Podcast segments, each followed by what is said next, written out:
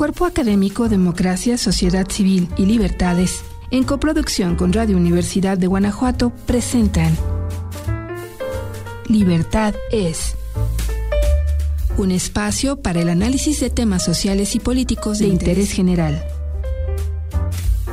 Libertad es.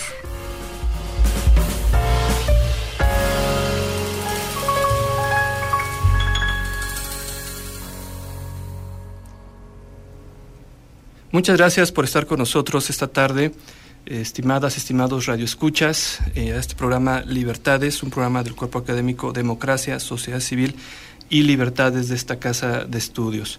Antes de comenzar con el tema de hoy, eh, simplemente mencionar que eh, la semana pasada no pudimos realizar el programa relacionado con la historia, territorio, territorio y administración, la formación de los países hispanoamericanos por situaciones ajenas, por un cierre de, de vialidades aquí en el centro de la ciudad, pero ya lo estamos reprogramando y próximamente lo, lo tendremos aquí en, el programa de Libertades.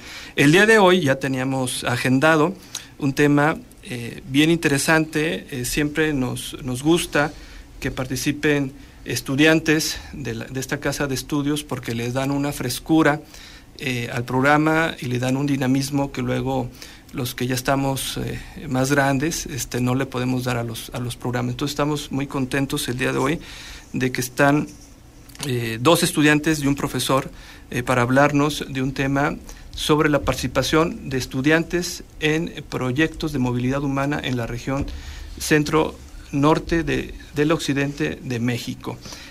me voy a permitir presentar a nuestras invitadas y a nuestro invitado.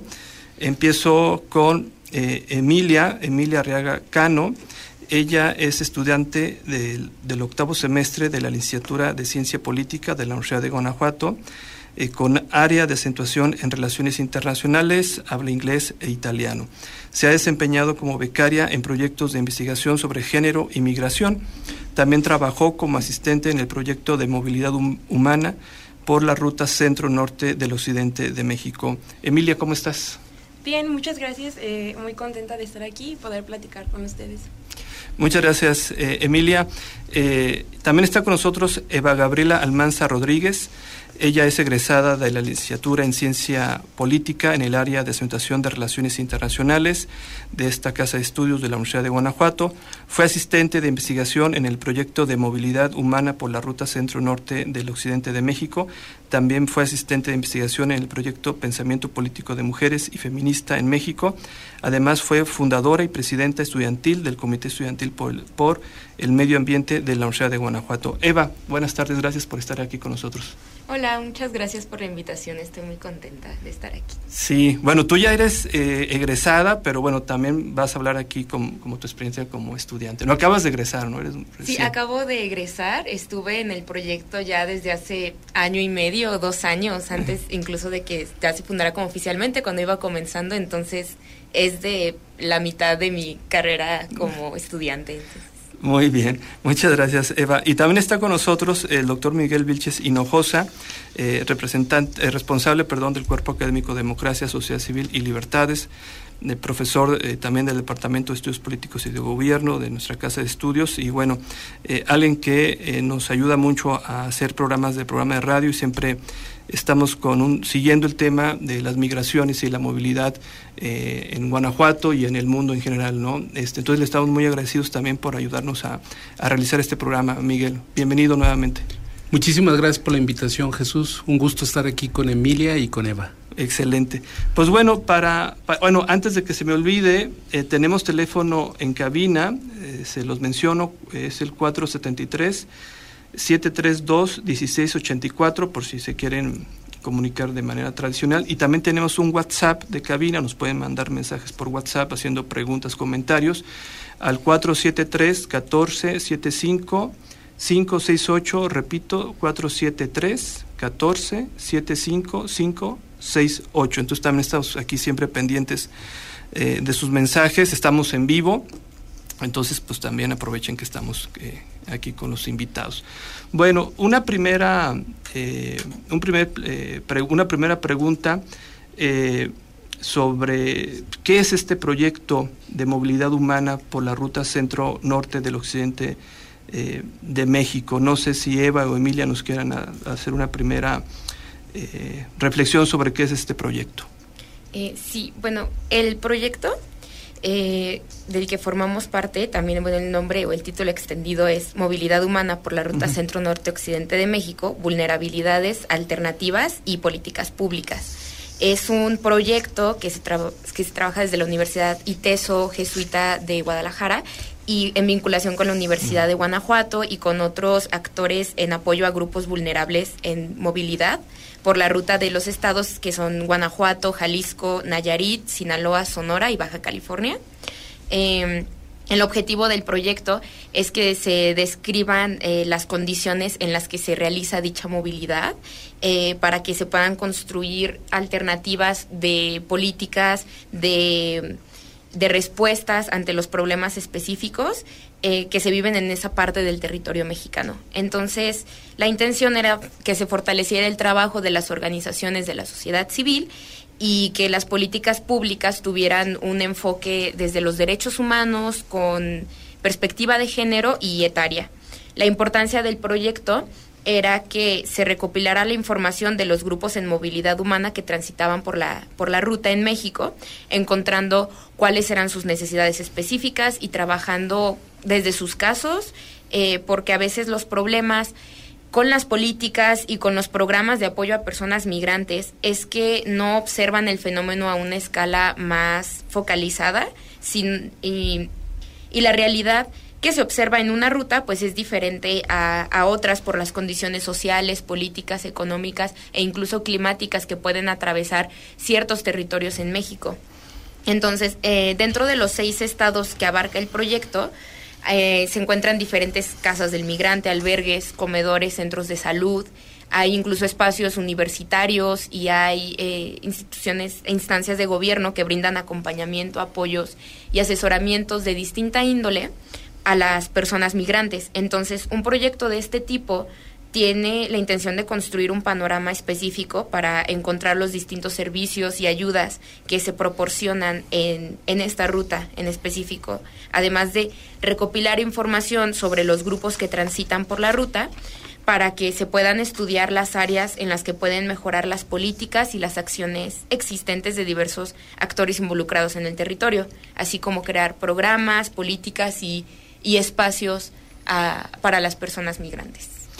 Muchas gracias, Eva. Eh, Emilia, ¿qué más nos puedes decir sobre eh, el proyecto para nuestro público, para que lo conozca más? Sí, eh, bueno, pues lo más importante de este proyecto es que recupera que pues la migración es un, es un fenómeno multidimensional, es decir, se complejiza mientras más condiciones atraviesan a las personas que están en este proceso de migración y pues nos ofrece como esta mirada a ver especificaciones que cambian las dinámicas de cómo es su experiencia que tienen que ver como el género, la orientación sexual, eh, la clase, la religión, la raza. Y pues también a mí me parece muy importante destacar que nace en un momento pues coyuntural, que es la pandemia de COVID-19, y pues también evidencia cómo eh, esta crisis, eh, que es una crisis en la que pues resaltan em, ciertas condiciones que hacían vulnerable esta, este tránsito, esta movilidad, em, y hace que podamos ver todas estas condiciones que complejizan eh, su tránsito y pues nos hace más fácil saber qué es lo que hace falta atender, eh, qué políticas se deben hacer y cómo ha estado cambiando la sociedad civil las dinámicas de atención. Muy bien, Emilia. Este, Miguel, ¿qué nos podrías decir también sobre este proyecto?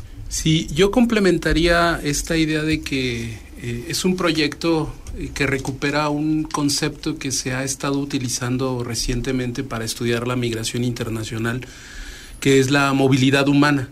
Y esta idea de movilidad humana eh, para nosotros ha sido muy importante porque sabemos que en esta región amplia, de, desde Guanajuato hasta Baja California, eh, hay eh, muchos tipos de migrantes, muchas personas que están emprendiendo viajes de ida y de regreso, nacionales y extranjeros, campesinos, mujeres, niñas, niños.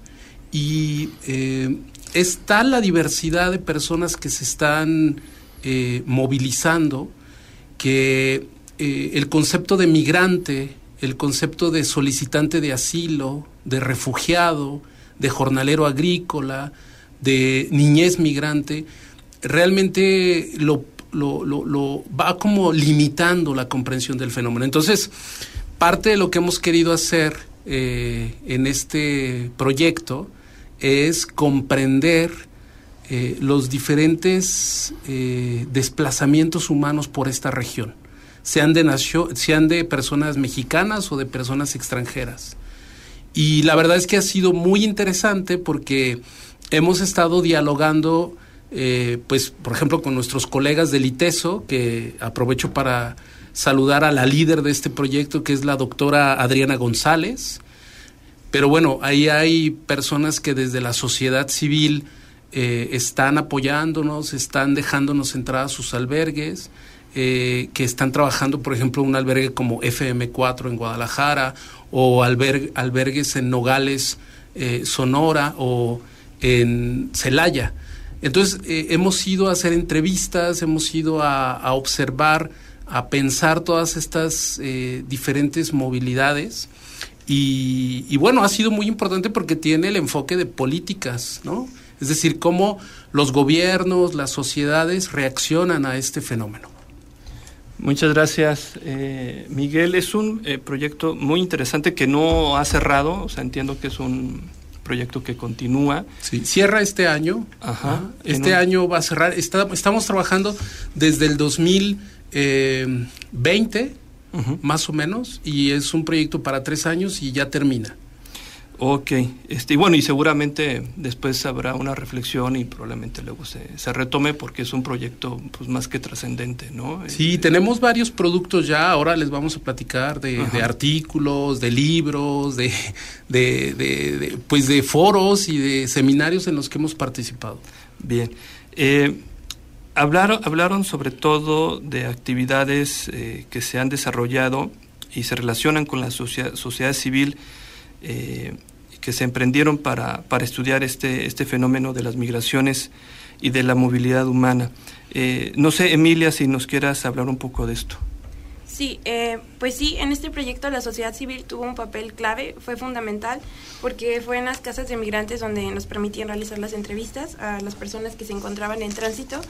Y aquí en Guanajuato, bueno, yo asistí a dos casas, que es la Casa del Migrante Galilea en León y el Centro Comunitario Interdominacional de Acompañamiento a Personas Emigrantes ABA en Celaya.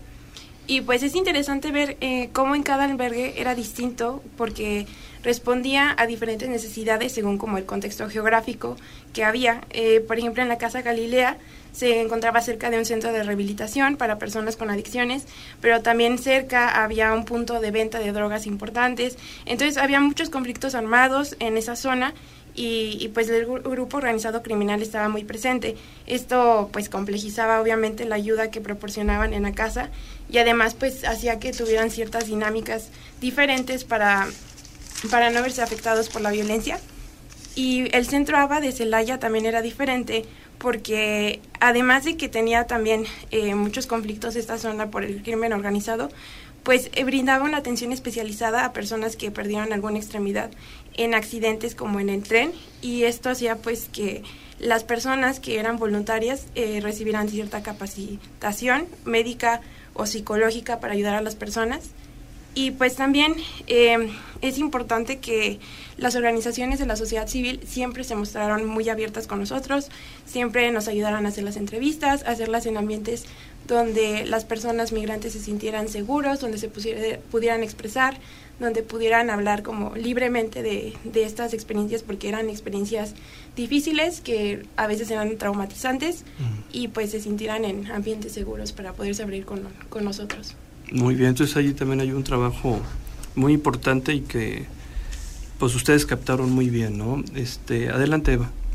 Sí, también, eh, bueno, es importante resaltar que a partir del, del proyecto se abrió un espacio con otros actores como la Universidad de Guanajuato y también la Universidad Ibero León para que las organizaciones de la sociedad civil que, que, apoyan a las personas migrantes dentro del estado de Guanajuato se pudieran reunir, pudieran compartir sus experiencias, pudieran compartir eh, las, las actividades y los proyectos que tienen. Fue una parte muy importante para nosotras el escuchar, el estar con las personas a cargo de estas organizaciones porque tienen una, una vida de experiencia, estas personas eh, a cargo del, del albergue a, a cargo de, de, la Casa Galilea, que, que nos permitieron comprender cuál ha sido el, la historia incluso de la movilidad humana dentro de Guanajuato. Y bueno, la pandemia COVID-19 resultó en muchos cambios sobre la, uh, las organizaciones de la sociedad civil que trabajan en temas de movilidad. Es decir, algunas casas y albergues tuvieron que cerrar, otras reabrieron sus puertas. Entonces, las dinámicas para dar acompañamiento y para apoyar a las personas migrantes dentro del estado de Guanajuato cambiaron y el proyecto brindó la oportunidad de estudiar cómo eran las nuevas dinámicas, cómo se integran estos nuevos espacios y pues eh, cómo se puede eh, apoyar a, los grupos que, que se están movilizando dentro de, del territorio guanajuatense. Muchas gracias, Eva. Eh, Miguel, adelante. Sí, yo quería simplemente decir que eh, eh, es muy importante este proyecto de investigación porque la sociedad civil organizada ha estado atendiendo a todas estas personas en movilidad humana, precaria y vulnerable, decimos nosotros, porque son niños, niñas, ancianos, jóvenes, mujeres, familias enteras que se están desplazando en condiciones de precariedad.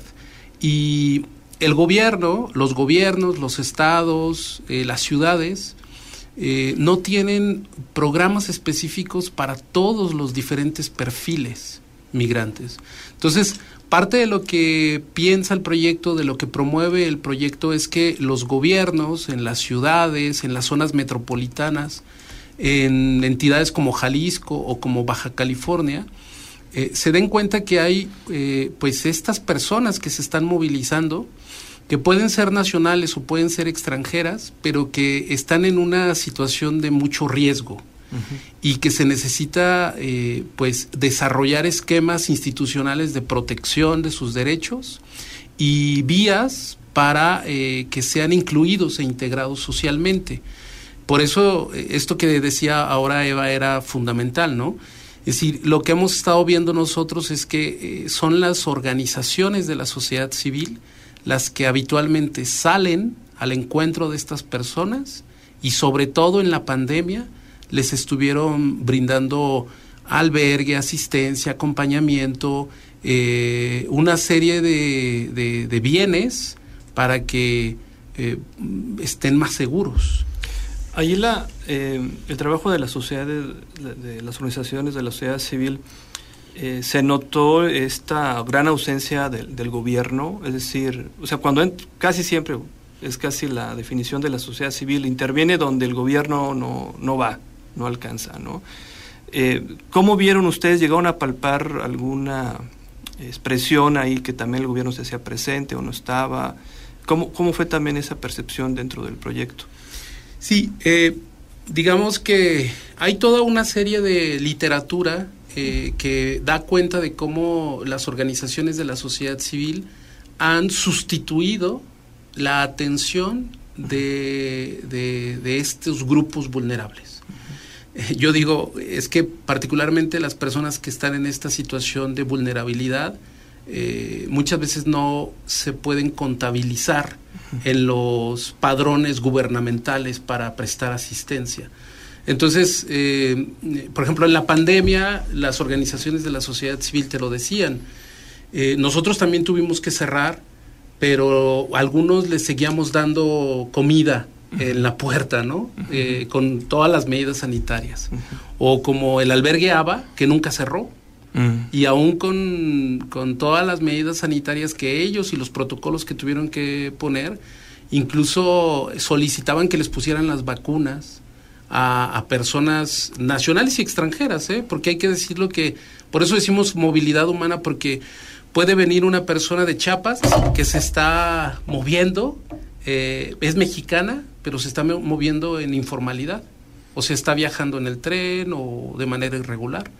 O puede venir un jornale, una mujer jornalera, agrícola, que por alguna razón ya no pudo trabajar en el campo y busca un albergue para quedarse. Entonces, en esa época de pandemia, pues no había dónde ir y estos, estos albergues sustituyeron. Pero digamos que no es de ahora, es de hace muchos años y lo que estamos viendo ahora es que eh, los gobiernos empiezan a comprender que hay una necesidad muy importante. Sí, y, y aquí, bueno, yo, yo sacaba esta pregunta sobre cómo luego pueden eh, converger la sociedad civil y que el gobierno también empiece a, eh, activarse. Es decir, sí, el gobierno tiene miles de problemas que, atender y todos pueden ser urgentes. Y tres, lo que ustedes mencionaban ya, a ustedes les tocó estar en el proyecto, aparte analizando un gran problema, que es la movilidad, la migración, por todo lo que pasan las personas, y aparte en la pandemia. ¿Sí? Es decir, ustedes tuvieron que ir allí, ¿no? Físicamente, o sea, no era un trabajo que se puede hacer desde el escritorio, ¿no? Desde Zoom. O sea, también tuvieron que estar ustedes con su cubrebocas y todo eso. ¿Cómo fue esa experiencia en general para ustedes?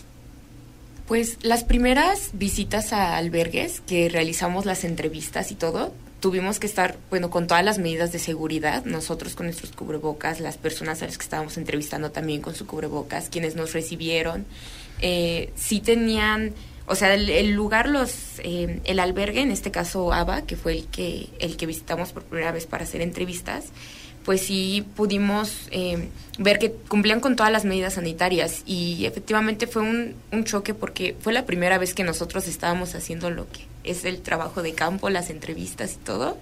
Y lo nos tocó dentro de una realidad pues distinta, o sea, fue como el este no suele ser la forma o el esquema en la que se hacen entrevistas a, a las personas migrantes, pero pues como lo hicimos, entonces fue como la suma de, de, ver dos fenómenos, ¿no? En primer lugar, empaparnos del fenómeno que ya estábamos estudiando en teoría y ver cómo ver a las personas, ¿no? Porque eh, estudiar la teoría y ver los datos y ver las bases, pues nos da cifras, pero estábamos viendo los rostros, estábamos viendo a las personas y hablaban con nosotros y, y las atravesaban tantas cosas y a nosotros también, porque al final todos estábamos dentro de este fenómeno global. Y fue, fue diferente, pero eh, bueno, creo que mm, es, eh, tuve mucha experiencia a partir de verlo en estas dos formas, ¿no? Cómo se realizaba antes de pandemia o post pandemia. Muy bien.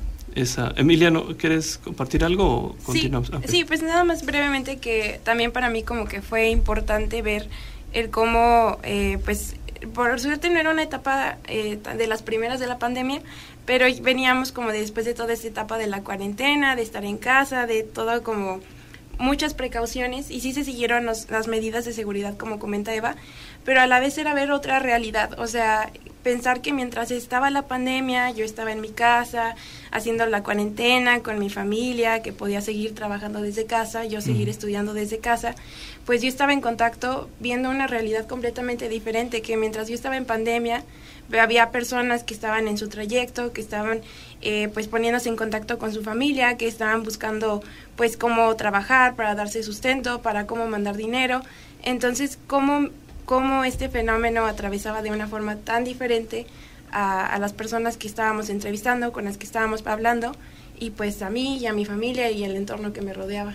Muy bien. Eh, muchas gracias Eva, Emilia, eh, Miguel. Vamos a tener que ir a una pausa este, eh, la única que tenemos, este, y regresamos en unos instantes a Libertades. Siga escuchando Radio Universidad de Guanajuato.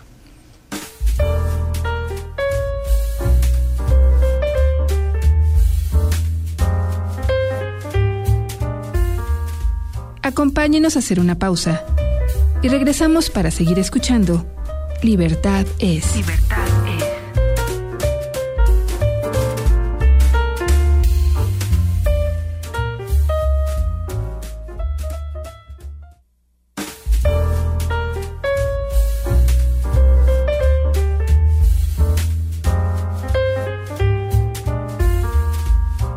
Ya estamos de vuelta.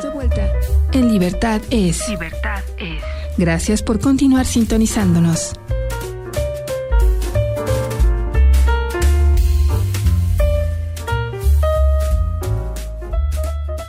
Muchas gracias por continuar con nosotros, estimados y estimadas eh, radioescuchas.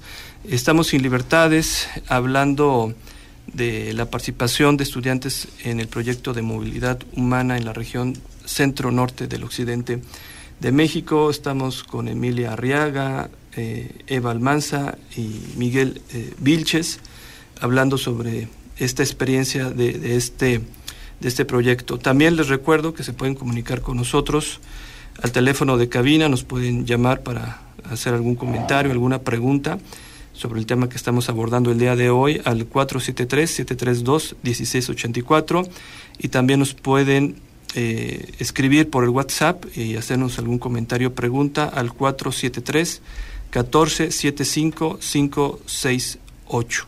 Eh, Eva, Emilia, eh, Miguel, eh, el proyecto, como todo proyecto de investigación, pues va generando productos, ¿no? nos pueden hablar, Emilia, nos pueden, perdón, Eva o Emilia, quien quiera responder, eh, sobre los productos de este proyecto de investigación?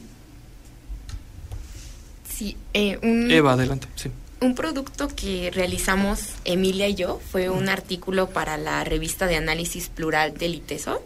Eh, a partir de nuestra participación en el proyecto y pues las inquietudes que nos surgieron a, a nosotras, hablamos en el artículo sobre las maternidades y paternidades transnacionales de las personas que transitaban por la ruta centro-norte del occidente de México.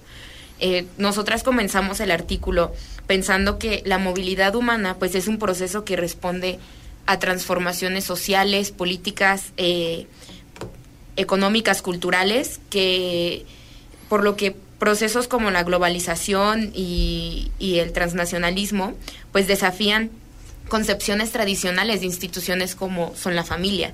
Entonces veíamos que las personas migrantes habían construido lazos de maternidad y de paternidad desde una dimensión transnacional, porque mientras estaban en la etapa de traslado, no, no necesariamente al momento en el que llegaban al territorio de destino, sino ya desde que transitaban, encontraban estrategias para que pudieran estar eh, maternando y paternando en el país de origen, en el país en donde se encontraban las hijas y los hijos, porque también en el estudio que realizamos nos dimos cuenta que no necesariamente las hijas y los hijos que no los acompañaban en su tránsito por México estaban en el país de origen en al que del que eran las, estas migraciones internacionales, a veces estaban en otros. Estamos hablando de que era una familia que se encontraba hasta en tres diferentes países. Y cuando nosotras realizamos el trabajo, tuvimos el objetivo de describir las dinámicas de las maternidades y paternidades transnacionales en la ruta, identificar los roles de cuidado diferenciados entre madres y padres que estaban, que estaban transitando y observar cómo el cuidado de las hijas y de los hijos a la distancia dependía de las redes sociales construidas en el país de origen, pero que esto respondía a un orden de género.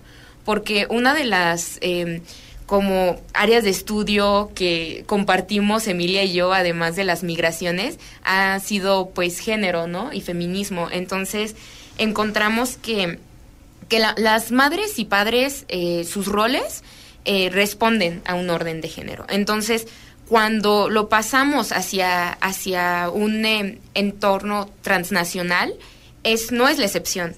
Entonces, queríamos describir cómo a partir de estos roles de género, cómo a partir de estar transitando construían sus estrategias de cuidado. Entonces, el proyecto llevó a cabo 163 entrevistas a personas en movilidad humana y 115 personas eran madres y padres. Entonces, nosotros tomamos eh, algunas de esas entrevistas y algunos de los testimonios de las madres y de los padres que migraban para identificar cuáles eran las características particulares de las maternidades y las paternidades en su, en su trayecto. Y encontramos algunas como características muy interesantes. Mm, reforzamos algunas de las cosas que ya se había dicho sobre las maternidades y las paternidades transnacionales desde los países de origen y reforzamos que también durante el tránsito seguían ocurriendo eran los casos de las madres que transitaban eh, casi eran excepcionales los casos en los que transitaban solas las mamás. Casi siempre se acompañaban de las hijas, de los hijos eh, o, de algunos de ellos, mientras que era más recurrente los padres que no transitaban. Sin embargo, los espacios o las vivencias de violencia se reducían cuando iban acompañadas de sus hijas y de sus hijos. Y esto era algo que constantemente nos lo platicaban. También las madres, las abuelas, las tías y las familiares mujeres eran las que se encargaban del cuidado de las hijas y de los hijos que se quedaban en el lugar de origen o que se quedaban en otros territorios. Incluso en los casos en los que eran las madres las que migraban, es decir, migraban madres, se, se quedaban padres en el lugar de origen y, y, seguían siendo otras mujeres las que cuidaban de los hijos, no se quedaban con, con los papás pero tanto las madres como los padres en la ruta crearon estrategias que dependían de la socialización con diferentes actores. Es decir, mientras que algunos emigrantes preferían apartarse de grandes grupos o preferían como estar en el anonimato, cuando llevaban a sus hijas y a sus hijos, eran más importantes para ellos acercarlos a espacios seguros que empezaban a socializar con más personas. Lo veían como una, una forma de, de asegurar que sus hijos estuvieran bien. Y pues una de las cosas que, que destacamos mm, de los estudios de maternidades y de paternidades transnacionales y que vimos que era verdad, era que emocionalmente hablando, una de las estrategias que más eh, a las que más recurrían para mantener su camino, para seguir en la ruta a pesar de todas las adversidades, retos y problemas que enfrentaban, era que pensaban en sus hijos pensaban en un mejor futuro para ellas, para ellos, y pues soñaban con estar juntos en familia otra vez. Muchas gracias, Eva. Emilia. Sí, bueno, pues otro producto importante de este proyecto fue un reporte sobre movilidad humana en Guanajuato que realizamos y pues este tiene como objetivo ser un documento práctico que describe el proceso migratorio en el Estado para brindar un panorama general de las problemáticas que existen y pues eh, evidenciar las áreas de oportunidad y de acción eh, no solamente de las organizaciones de la sociedad civil sino también de las instituciones gubernamentales. Em, este documento tiene cuatro apartados que es un contexto general del Estado, eh, un apartado sobre estadísticas sobre movilidad humana, otro sobre política e instituciones que gestionen el tema de la movilidad humana y el último de las principales problemáticas y necesidades identificadas. En el primer apartado de contexto general del Estado, pues primero hacemos una descripción política sobre el Estado, eh, el, sobre el gobierno, em, sobre su partido, sobre la constitución del Congreso, eh, la ubicación geográfica en la que, por ejemplo, destacamos la importancia de la ruta ferroviaria en el Estado y cómo tiene como un papel importante en donde se establecen geográficamente los albergues, en, en la pues también como en los accidentes, como platicaba hace un momento, que se evidenciaba en el albergue ABA. Y el segundo, que era la de estadística sobre migración, eh, hablábamos como la importancia de las remesas, eh, cómo se encontraba la situación de la migración interna, la migración internacional, eh, qué población tenía necesidades de protección internacional. En el tercero, que era eh, se hacía una descripción sobre las instituciones como la Secretaría del Migrante y el Enlace Internacional, qué papel tiene, eh, y también el Instituto Nacional de, de, Migración, y también sobre organismos internacionales que tenían como un papel importante, como el ACNUR, que también era eh, importante para los apoyos económicos y de, estrategias que se hacían en los, en los albergues.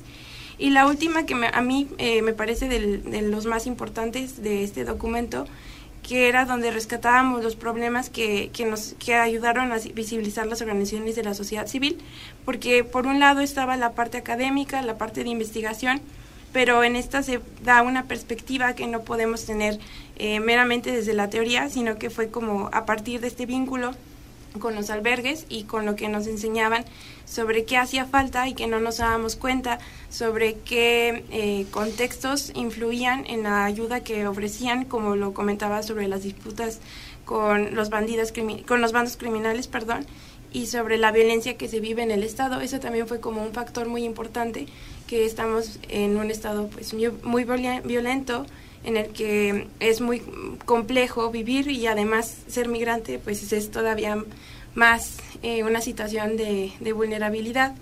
y esta es como para mí la parte más importante de este documento y el objetivo es que pues que se actúe, que se evidencie qué es lo que se necesita y que sea una guía para, para los diferentes actores en el Estado. Muy bien, Emilia. Este, Miguel, te escuchamos. Sí, yo también diría sobre los productos de investigación, eh, pues toda la colaboración que hicieron las estudiantes. Aquí falta Josué. Eh, eh, Josué Abraham Puente Rico, que fue otro estudiante que estuvo participando al inicio. Y bueno, que también eh, estuvimos haciendo un marco teórico de esta movilidad humana, que ese marco teórico va a venir en un libro de próxima aparición. Eh, participamos en una revista internacional que se llama Journal of Poverty, con un texto, digamos, panorámico porque esta movilidad humana no es exclusiva de México, esta movilidad humana vulnerable y precaria se está dando en muchas partes del mundo y nosotros hacíamos un análisis regional eh, con la colega de Estados Unidos, María Vidal, de la Universidad Loyola de Chicago. Ella decía, bueno, lo que nosotros vemos desde Estados Unidos es esto. Y mi otro colega, eh, Jaime, eh, de la Universidad Don Bosco en El Salvador, Jaime Rivas, él decía, desde El Salvador nosotros estábamos viendo esto y yo complementaba esa mirada desde México. Entonces tenemos un eh, análisis macro regional de la movilidad humana en toda esta región. Y bueno, invitarlos a que consulten la revista Análisis Plural del ITESO, en donde ya poco a poco están apareciendo los productos y muy pronto va a aparecer el de Emilia y el de Eva. E-, excelente. Hay una buena experiencia en general, ¿no? De todo este eh, proyecto en términos de, investigación y yo creo que también una de las labores como eh, puede ser este programa, eh, de que ustedes puedan venir y, hablar y hacer concientizar a la gente de que hay una problemática cotidiana que no es nada más cuando pasa una tragedia, ¿no? Este, o hay grandes oleadas de, migrantes, que es cuando los medios de comunicación ponen más atención, que si no, más bien es un problema cotidiano y que pues no hay una solución, sino que más bien se tiene que ir atendiendo el problema conforme se va eh, presentando. Eh, yo también ahora quisiera conocer, que nos compartieran en los micrófonos y al público, eh, la experiencia de, Eva, de, Emilia como estudiantes de la carrera de ciencia política, eh, pues al investigar, al estudiar este, este fenómeno, ¿qué aprendizajes, qué retos, eh, cómo piensan que les está ayudando, les va a ayudar para su ejercicio profesional? Eva o Emilia, quien guste.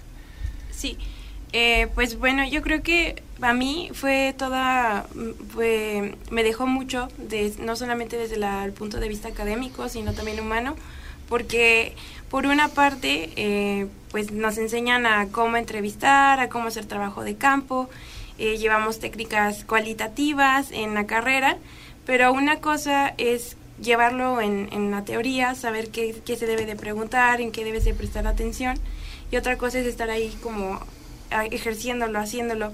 Entonces para mí fue como darme cuenta en que es, en que es un reto estar entrevistando a las personas y más este personas que se encuentran en movilidad porque además porque te cuentan experiencias que son muy difíciles que son eh, experiencias muy complicadas que, que debes ser empático que debes este, ser sensible a lo que te están contando pero además por esta parte de, de investigadora no que debes de prestar atención a lo que te están contando, decir, bueno, este me están contando una dinámica que me, me enseña un mecanismo de cómo están sobreviviendo en la ruta. Entonces es estar atenta, estar presente, pero también ser sensible a lo que me cuentan sin estar como eclipsándome por lo que pueda eh, hacerme sentir esa experiencia tan difícil. Y ese para mí fue todo un aprendizaje.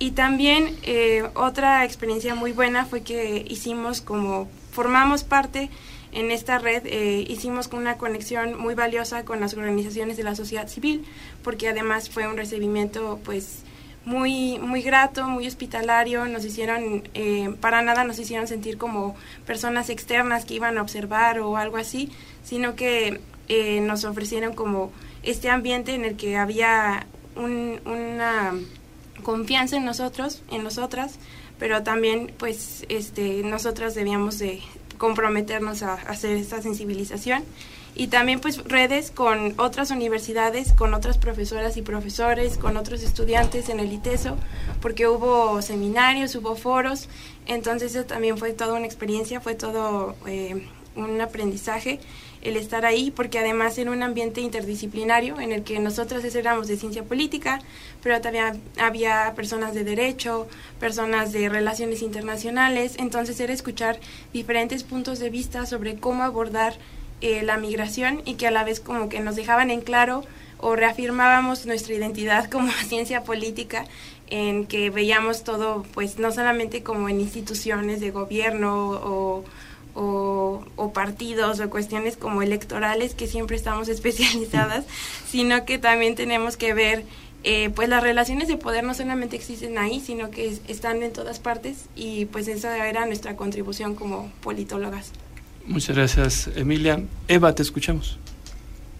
Sí, estoy, bueno, estoy completamente de acuerdo con Emilia. Trabajar en el proyecto en general, pues nos enseñaba cosas como, eh, bueno, actividades de investigación como recolección, análisis de datos, eh, redacción de, de informes, de reportes, de artículos como el que escribimos juntas, pero también te ayuda a relacionarte con actores no gubernamentales que apoyan a grupos vulnerables que es un área importante de la ciencia política, la vinculación eh, intersectorial, como ejercer como politólogas y bueno, también los politólogos, pues no implica solo, como decía Emilia, partidos políticos, elecciones, instancias gubernamentales, también son organizaciones de la sociedad civil, son ONGs, son... Eh, incluso la, iniciativa privada también, en ellos también es necesario que nosotros podamos abrir y demandar nuestros espacios como científicos de la política.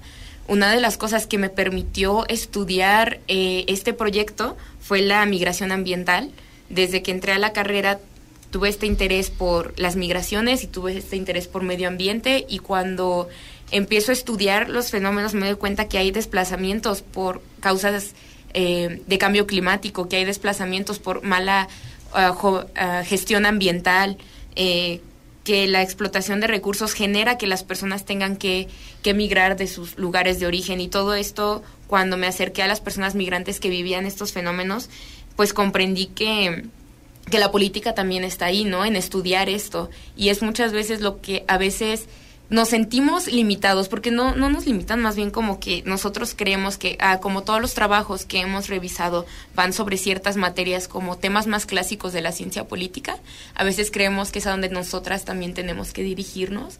Y no es así, trabajar en, en este tipo de espacios nos permite reconocer que que el poder, eh, la política, todo está en, en diferentes fenómenos y que al final es eh, está en nosotras como pues como futuras científicas sociales, pues ver qué es lo que, lo que vamos a decidir estudiar, ¿no? Qué es lo que vamos a decidir aportar a la, a la ciencia que elegimos. Y bueno, en general, además de todo lo que estudiamos, pues las entrevistas que realizamos y las visitas que hicimos a los albergues, pues me permitieron también... Eh, generar mayor empatía sobre los problemas que viven y sobre las necesidades que tienen las personas migrantes, que yo creo que es algo muy importante para las personas que estudiamos ciencia política, para quienes vamos a trabajar sobre problemas públicos, es que entendamos que no solo existe la realidad en la que hemos crecido, eh, también es saber, pues ver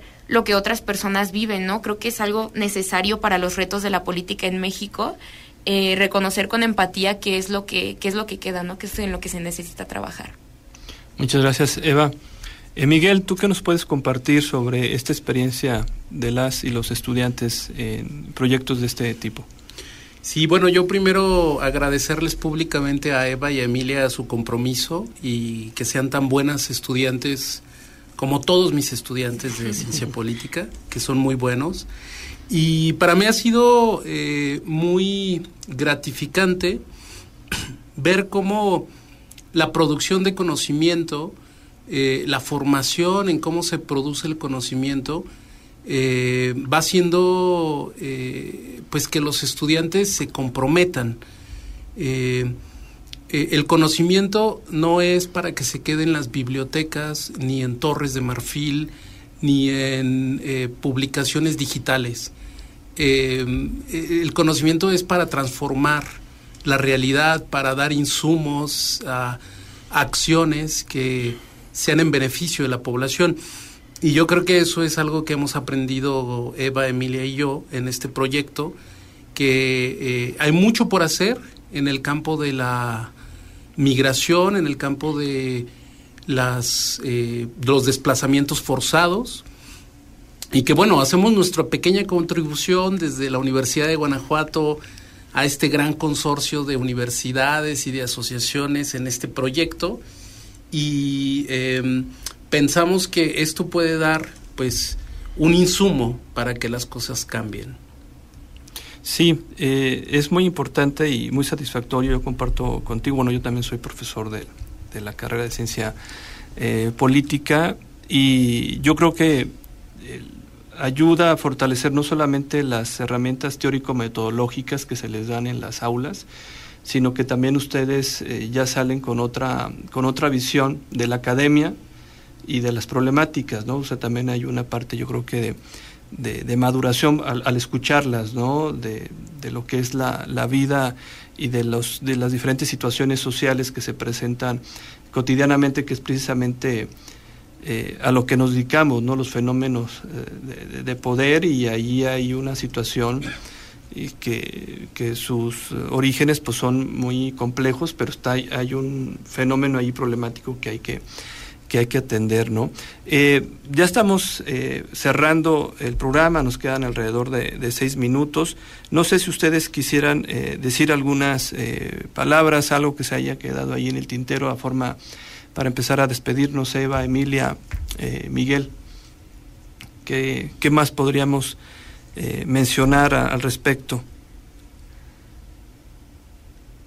Adelante. Bueno, yo creo que para los que ahorita continúan siendo estudiantes eh, de ciencia política, yo quisiera recomendar ampliamente que pues se inscriban como asistentes de investigación en proyectos de todo tipo, porque sí es una experiencia bastante satisfactoria todo lo que aprendes cuando trabajas eh, en una investigación y, lo que te das cuenta cuánto abarca lo que estamos estudiando.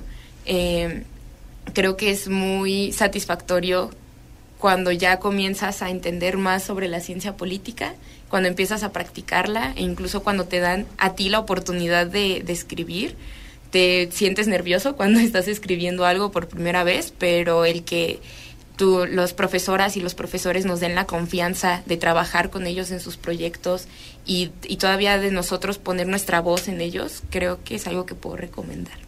Sí, y bueno, y no solamente de ciencia política, ¿no? De todas las disciplinas, ¿no? que, que hay en las universidades. Adelante, Emilia. Sí, bueno, pues nada más también esto que menciona Eva. Eh, luego como en, ahorita en el proceso de ya terminando en el egreso, y Eva no me dejará mentir que ya egresó, eh, luego nos preguntamos, bueno, y todo esto que sé, toda esta teoría que me enseñaron, que veo en las aulas, ¿de qué me sirve? ¿Cómo, cómo lo voy a hacer? ¿Cómo se supone que se va a cambiar esto, pues la vida de las personas? ¿O cómo se supone que va a impactar? Y pues es esto que dice Eva, o sea, estar en, las, en los trabajos de investigación te das cuenta que que no son datos lo que tienes en la mano, que no son solamente como, ajá, datos que no son cosas para hacer tus gráficas, para entregar un proyecto, sino que son aspectos que impactan en la vida de las personas, que te ayudan a explicar, a complejizar, a, problematizar aspectos de la vida diaria que pues que no, no todo el mundo puede ver y no todo el mundo como que tiene el conocimiento o las herramientas para hacerlo y ahora eh, pues las que estamos y que tenemos el privilegio de hacerlo pues es algo que debemos de pensar siempre como para que para que abone para que se muevan las personas para que se hagan acciones a favor pues no solamente de las personas migrantes sino pues en general de todas las personas como en condiciones de vulnerabilidad Y, pues también esta cuestión que menciona Eva de, del agradecimiento, ¿no? De, darnos la oportunidad de estar en este proyecto y de poder aprender,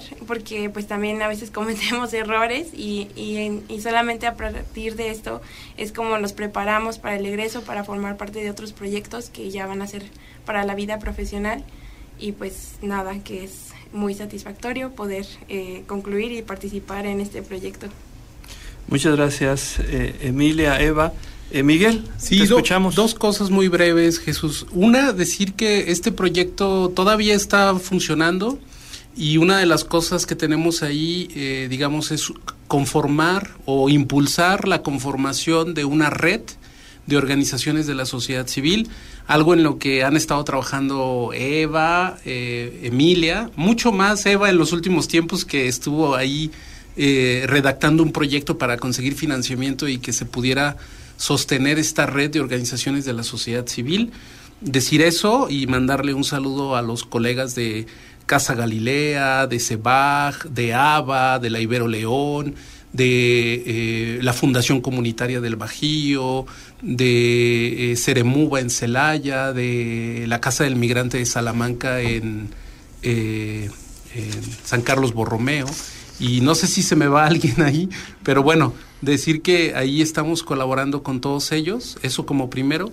Y segundo, eh, reconocer que todo este proyecto es un trabajo colectivo con mis compañeras del ITESO, Adriana González, Olga Aiquín, Iliana Martínez, Karina Arias, con mi compañero de El Salvador, Jaime Rivas, con los de la Universidad de Guadalajara, Heriberto Vega, eh, Manuela Camus, eh, con nuestro colega de FM4, Luis Enrique González Araiza, eh, con Ciesas, también en Jalisco, Edel Fresneda, con Alberto Isaí Baltazar, que colaboraba en el Servicio Jesuita Migrantes, y con el padre José Juan Cervantes, que es un misionero escalabriniano y que también nos recibió por ahí en su casa para eh, migrantes en retorno. Eh, se me van muchos otros estudiantes, pero pues un, un, saludo a todos ellos y un reconocimiento. Muchas gracias, Miguel. Tenemos eh, que cerrar. Agradezco mucho a Emilia Arriaga Cano, a Eva Gabriela Almanza Rodríguez y a Miguel Vilches Hinojosa por su participación en este excelente programa que tuvimos el día de hoy y ya repetición el domingo a las 12 del día por si se lo perdieron. Muchísimas gracias y nos escuchamos la siguiente semana. Hasta luego. Muchas gracias.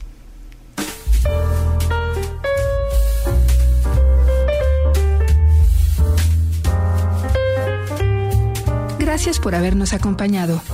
Nos escuchamos en la siguiente emisión de Libertad es. Libertad es. Un espacio para el análisis de temas sociales y políticos de interés general. Realización y conducción, Jesús Aguilar López. Libertad es es una coproducción de Radio Universidad de Guanajuato y el Cuerpo Académico Democracia, Sociedad Civil y Libertades. Libertad es.